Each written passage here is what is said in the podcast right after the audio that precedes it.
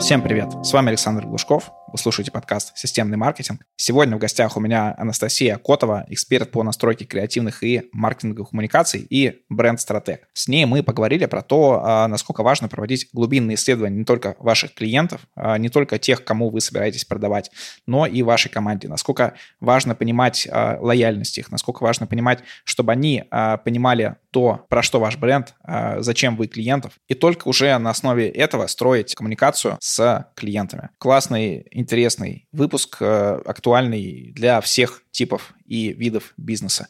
Переходим к нему. Кстати, купить рекламу в этом подкасте с аудиторией маркетологов и предпринимателей вы можете по ссылке в описании к этому выпуску. Также там можно приобрести рекламу в моем телеграм-канале. Анастасия, привет. Э, представься и расскажи, кто ты такая. Привет, Александр. Э, меня зовут Анастасия Котова. Я эксперт по креативным и маркетинговым коммуникациям, исследователь, э, бренд-стратег. В рекламе, B2B, PR и маркетинге самых разных направлений я уже больше 16 лет – лидировала несколько десятков проектов э, в России в СНГ, в основном в сфере девелопмента, брендинга территорий, туризм, wellness, бьюти-индустрия, медицина и также MLM-бизнес. Ну и в том числе общественные проекты. И я реализовала немало бренд-стратегий крупных компаний и персон, но в последнее время мы с командой ушли от э, крупных корпораций к малому и среднему бизнесу, адаптируем к ним свой опыт и методики, потому что это для нас намного ценнее, поскольку более быстрые результаты, они более подвижные, можно ярче реализовать и протестировать всяческие гипотезы маркетинговые и бизнесовые. А что касается моего личного профессионального интереса, то это развитие клиентоцентричных бизнес-моделей. Замечательное портфолио. Вот. И по клиентам мы сейчас работаем с тем же сегментом, поэтому действительно самый такой интересный, по крайней мере, динамичный, э, мне кажется, срез бизнеса. А у нас сегодня с тобой тема глубинное исследование команды.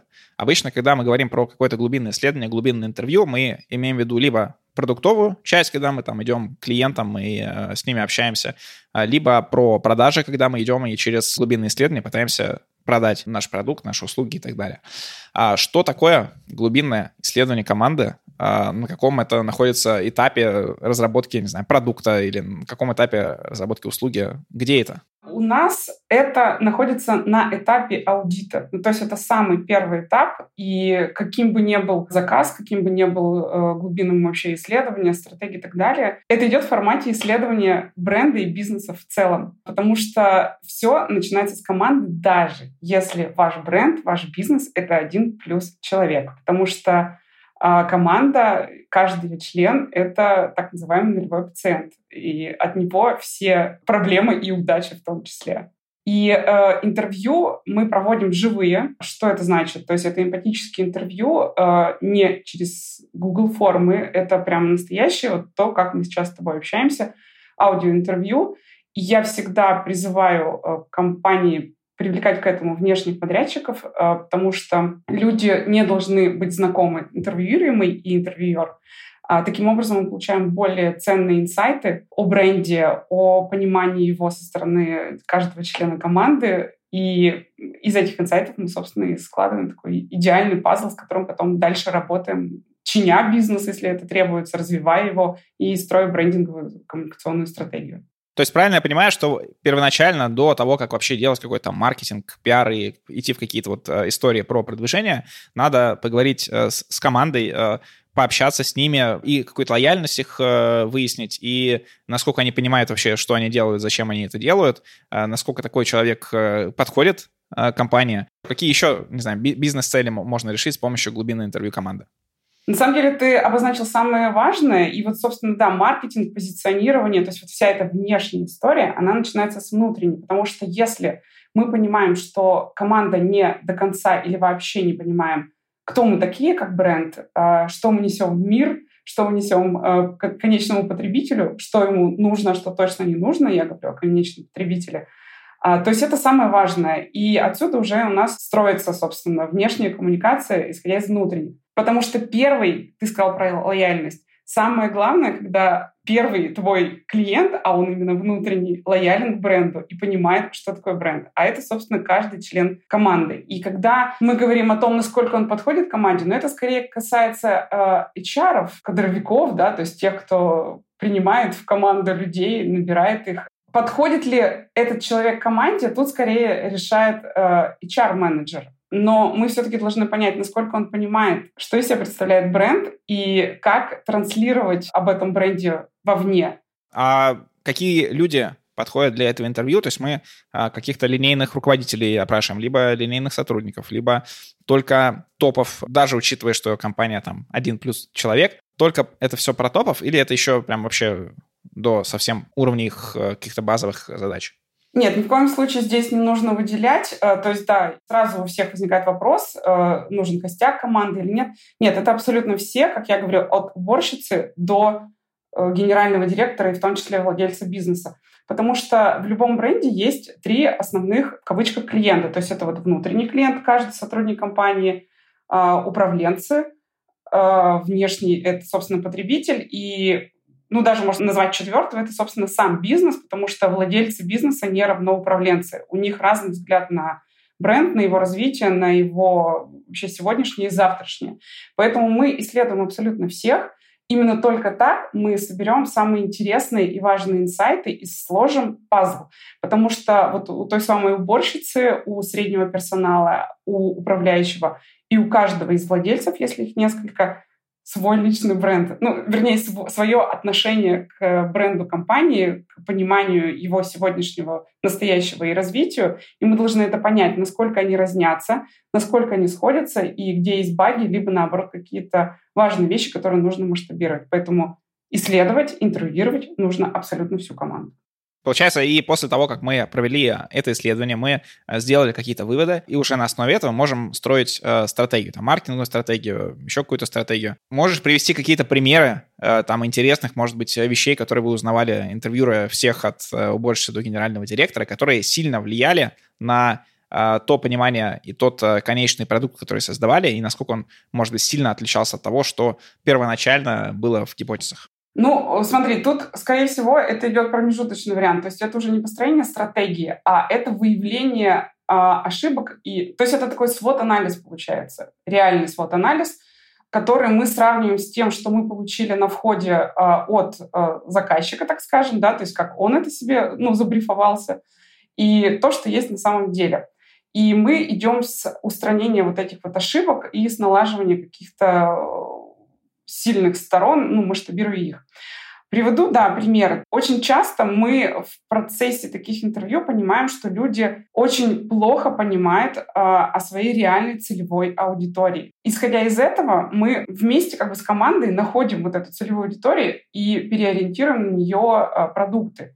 Скажем, а, у нас недавно был клиент, это сеть бьюти-салонов, и они себя много лет позиционировали как э, family. То есть а, это семейный салон, а, детские комнаты, там, услуги для детей и так далее. И когда мы поняли, что это минимальный процент, и на самом деле люди эти вырастают на том концепте, который был там 10-15 лет назад, они уже становятся неинтересны, а при этом в команде появилось очень много современных интересных экспертов, стилистов, и к ним приходится больше каких-то молодых людей, а, ищущих а, какого-то фана, коворкинга, не просто там парикмахерских и так далее.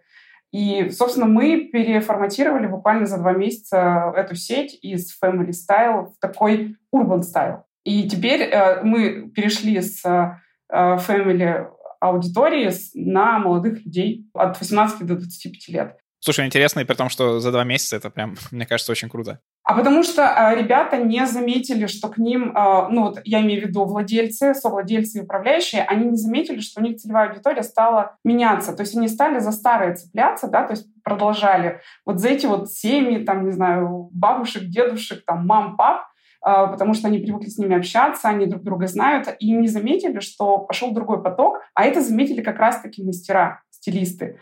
А они, в общем-то, являются амбассадорами, и они так или иначе во внешнюю среду понесли вот эту вот молву о а, своей концепции, да, новой. То есть для них она понятная, потому что они недавно пришли, а для владельцев они это, не увидели, и когда мы просто вот опять же этот пазл сложили, из того, что есть, из того, что хочется, и быстро довольно они переориентировались. Ну и сейчас идут по этому пути. Надеюсь, что все у них будет замечательно. Вот из своего опыта ты можешь сказать, насколько часто бывает влияние тех э, данных, которые получили из интервью каких-то линейных сотрудников, в их понимания бренда и так далее, на э, более какие-то высокие э, цели, там, те же стратегии и так далее. Потому что я встречал компании там разного типа. В некоторых есть, что линейный сотрудник — это, по сути, просто линейный сотрудник, который что-то механически выполняет. Вообще неважно, вовлечен он, э, насколько он лоялен э, и э, насколько вообще ему понятно, что делает компания. Главное, чтобы он свое дело делал э, и в принципе, ничего. Такие компании, может, они снаружи могут и не нравиться, но на самом деле с точки зрения какого-то такого регулярного менеджмента, системного подхода, это классно. То, что человек, даже не замотивированный человек, которому вообще все равно, тем он работает, а, даже он приносит результат, и это классно. Вот. Есть, наоборот, а, компании, команды, где все такие супер увлечены, это, наверное, более такая стартаповская какая-то история. Ну, я, например, использую и то, и то, у меня как, какая-то такая смесь а, этого всего в своей компании. Вот, но насколько мнение о бренде линейных сотрудников, насколько часто это бывает, что они вообще могут поменять э, сильно всю стратегию? Ну вот смотри, я тут привожу пример, довольно для многих известный, когда а, в НАСА пришли а, журналисты брать интервью. Ну, первое, с кем они, естественно, столкнулись, не естественно, а столкнулись, это была уборщица. А, и ее спросили, чем вы здесь занимаетесь? Ожидая услышать, что я тут мою полы, на что она ответила, вообще-то мы здесь людей в космос отправляем. Ну, то есть все понятно, да, то есть не просто лояльность, а понимание четкое даже на уровне технического персонала. А вторая история, опять же, совершенно случайно, связана тоже с уборщицей. А, мой знакомый, который работает э, в одной из международных авиакомпаний, а, он рассказывал, когда был юбилей, и торжественно управляющие, там, владельцы, акционеры шли по аэропорту, там, не знаю, по какому-то зданию, всем жали руки, поздравляли. Кто-то из них спрашивает, а что это за дверь? И кто-то из начальства говорит, что ну, ничего особенного, там сидят уборщицы, технический персонал. А, они говорят, а, ну, понятно, окей. И вот этот мой знакомый, который работал средним менеджером, он говорит, так, ребят, вообще-то эти люди, это те, с кем все наши клиенты первыми сталкиваются. Это те люди, которые обеспечивают нам чистоту, собственно, вот на пороге. То есть это, это вход в наш бизнес, нашу компанию. Поэтому я считаю, что это те, кого вы первыми должны поздравить и подарить цветы. То есть вопрос сознания менеджерами, да, насколько это важно, ну, первой линии персонала. Говоря о том, как реагируют наши заказчики, мы даем общий вывод, а, мы никогда не транслируем. Ну, во-первых, мы всегда проводим и заявляем о том, что все интервью, и это правда, абсолютно анонимные. То есть тут такой, да, немного психологический аспект. Во-первых, чтобы нам получить как можно более искреннюю информацию, а, во-вторых, чтобы ну, какой-то смуты лишний не произвести, и мы поэтому доносим как бы уже общий вывод. И поэтому здесь ну, вопрос скорее доверия к нашему профессионализму со стороны заказчиков.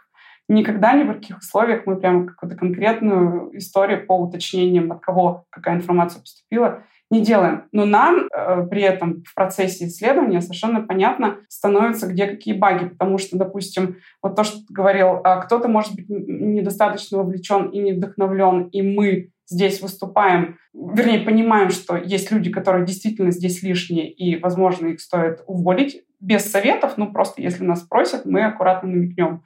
А второе мы видим, когда управленцы либо владельцы бизнесов выдыхаются и понимаем, почему это происходит. Ну, либо они слишком много завязаны на операционке и рутине, либо какие-то там психологические проблемы и так далее. Мы их не решаем, но отправляем их к каким-то сторонним, так скажем, специалистам. Круто. Давай немножко про техническую часть. Скорее всего, если вот идете к линейным сотрудникам, и у них э, действительно может быть такая история, что вот, э, может, и анонимный опрос, но на самом деле он э, не анонимный, то чтобы у них эту информацию получить, вопросы должны быть какие-то более такие открытые, общие. Можешь какие-то рассказать принципы того, как составляются такие опросы? Ты сказал, что вы проводите всегда это не через Google форму, а это в живую, эмпатический формат. Какие-то основные принципы, подходы к тому, чтобы получить максимально достоверную информацию, никому не делая больно из тех же сотрудников? Ну, первое, ты уже назвал, это самое основное, это, конечно, эмпатия. То есть э, мы используем, ну, можно уже сказать, какую-то авторскую методику, но,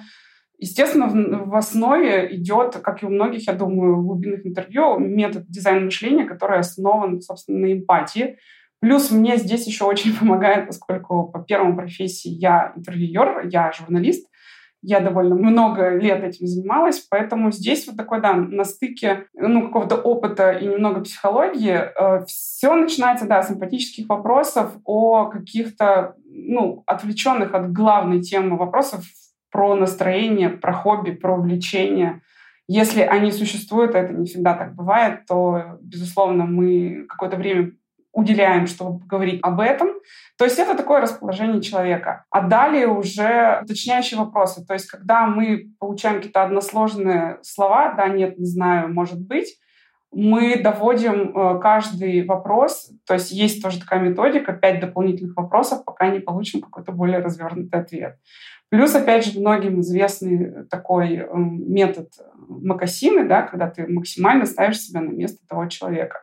Ну, то есть, в общем-то, в этом и суть, э, смысл глубинных живых интервью, максимальное включение эмпатии и ставить себя на место него и просто крутить, э, насколько можно, вопросами вокруг тем, пока не расположишь, пока не получишь что-то важное и интересное.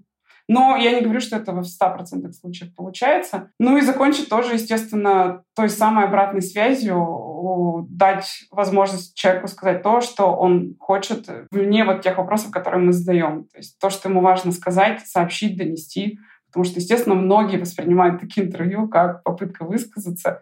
Ну и мы стараемся это давать с развитием компании, наверное, меняется и состав сотрудников, и их понимание бренда, их понимание их места в этом бренде. Естественно, есть какие-нибудь часто старички, которые, может быть, на линейной позиции, но вот они там с самого начала компании, они даже при том, что они по документам властью не обладают, они обладают там большей лояльностью и большей властью, ну, каким-то таким э, статусом неформальным. С какой периодичностью нужно проводить э, интервью? Я понимаю, что есть э, разные форматы компании там по количеству сотрудников, э, разные по э, тому, насколько они быстро растут, но какие-то, я думаю, тоже общие принципы можно взять. Как часто нужно проводить такие интервью? Здесь есть два подхода. То есть это, так скажем, профилактический, каждые полгода, ну, может быть, там раз в 8 месяцев. И второй — это по ситуациям. То есть вообще, как я уже сказала, что важна клиентоцентричность, а, клиентский сервис.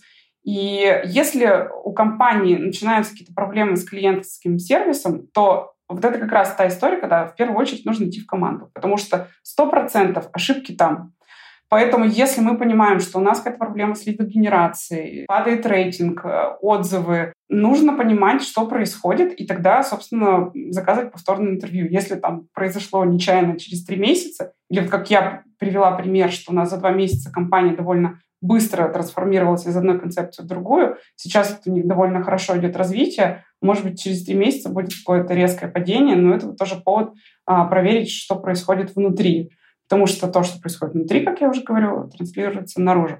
Поэтому вот два подхода. Профилактически раз в полгода, раз в 8 месяцев, либо вот, собственно, по ситуации, если что-то сильно сломалось. Ну, очевидно, сломалось про клиентоцентричность и клиентский сервис у тебя тема очень э, пересекается с предыдущим подкастом, который я записывал ну, для зрителей пару дней назад, а сам это 30 минут назад только закончили. Расскажи, как можно применять те же глубинные исследования для улучшения клиентского сервиса, для улучшения, повышения клиентоцентричности и э, каких-то вот таких положительных э, изменений э, в коммуникации клиентов и персонала. Ну, всем известны каздевы. Но в том-то и дело, что Каздев начинается с интервью команды. Соответственно, вот, мы проводим интервью команды, а потом уже э, формулируем интервью для проведения Каздева, которое уже идет непосредственно с конечным потребителем. А это, собственно, ровно те же методики, это ровно те же интервью, э, поэтому это второй, вот ты сказал, когда, на каком этапе мы начинаем. То есть первый во время аудита — это интервью команды, а следующий уже идет Каздев. То есть там мы уже проводим, ну, либо мы, либо кто-то из а, маркетологов, там, бренд-менеджеров заказчика проводит уже, собственно, каздев конечного потребителя. Там мы формулируем основные группы. Ну, как правило, если мы говорим про индустрию, которая напрямую связана с сервисом, та же бьюти-индустрия, медицина и так далее, то там есть три основных группы. Ну, большинство это наверняка известно, тем не менее назову. То есть это постоянные клиенты, новички и те, кто, допустим, долго пользовался и потом куда-то исчез. Вот. Те же самые глубинные интервью, потому что, повторюсь, я не верю в эти все анкетирования, они очень условные, и это исследование ради исследования. Во время интервью мы получаем те инсайты, которые бизнесу помогают наладить э, продуктовую линейку, что-то убрать, что-то добавить. Э, и, собственно, исходя из этого, оценить уровень и ситуацию в клиентском сервисе и его починить. То есть это опять всегда поиск инсайтов через живые интервью. Анастасия, спасибо тебе. Мне кажется, мы хорошо разобрали эту тему. Напоследок, а, дай советы тем, кто еще не проводит интервью своей команды, кто считает из э, там, собственников или топов, что ну, мы же все понимаем, что мы делаем, мы же там проводим какие-то митинги, где мы стараемся транслировать наши там цели, нашу э, философию, вот, но по факту они не знают, насколько состав э, линейных работников, насколько он привержен, насколько он лоялен. Потому что я сам, э, когда работал в каких-то работах найме, я редко видел лояльность на уровне линейных спецов, то есть всегда там было такое, что типа, а, опять вот он что-то там придумал, а, ну вот нам сказали так делать, как бы будем делать, потому что штраф будет, если не будем так делать. Дай какие-то советы таким собственникам, как начать э, и как понять, что пора проводить интервью команды. Ну, ты, во-первых, правильно сказал, что если это было, то это наверняка потому, что там этих исследований не было, поэтому не было такой высокой лояльности, вовлеченности. Самый главный мой совет — обрести лояльность сотрудников — это точно не корпоративы. Это абсолютно точно. А второй совет — обратить внимание все-таки на миссию и ценности компании, потому что это не какая-то блажь и мода, это как раз-таки опора бизнеса. И если у вас эти ценности и миссии есть, если они правильно донесены вашим сотрудникам, всем членам команды, и вы смотрите в одну сторону и объясняете им будущее развитие, не только настоящее, но будущее развитие компании, то наверняка у вас все будет в порядке и будет плотная связка с командой. Еще, может быть, я бы все-таки посоветовала классическую литературу по таким вопросам. Всем известный, насколько помню, Джек Митчелл. У него есть две книги, неспроста они две, которые называются «Обнимите своих клиентов» и обнимите своих сотрудников. Не спрашивайте, почему их две, потому что это все очень взаимосвязано. То есть лояльность ваших сотрудников и клиентоцентричность. Ну и еще, если говорить про книги, мне очень нравятся все инсайты и описание разочарований, уроков и понимание развития командообразующей компании, то есть вообще команды внутри корпоративной культуры. Джек Уэлч — это один из э, генеральных директоров General Electric. Он очень много и классно рассказывает про то, что такое взаимодействие, а не просто общение с командой. Всем спасибо за внимание. Подписывайтесь на мой телеграм-канал Глушков, нижнее подчеркивание, блог.